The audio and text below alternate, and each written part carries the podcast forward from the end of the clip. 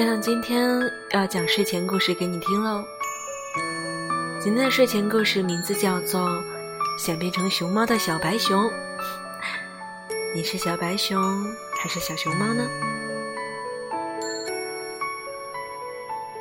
小白熊为了跟小熊猫做朋友，就用颜料把手脚、耳朵都涂黑了，还画了一个大大的黑眼圈，伪装自己是熊猫，鼓起勇气去认识了小熊猫。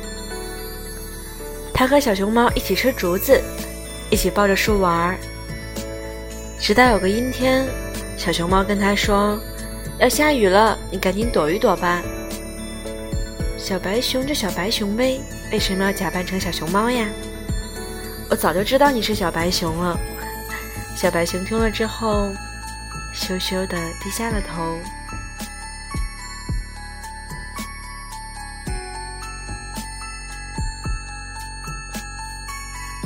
晚安啦，我是亮，拜拜。希望你有一个甜甜的梦。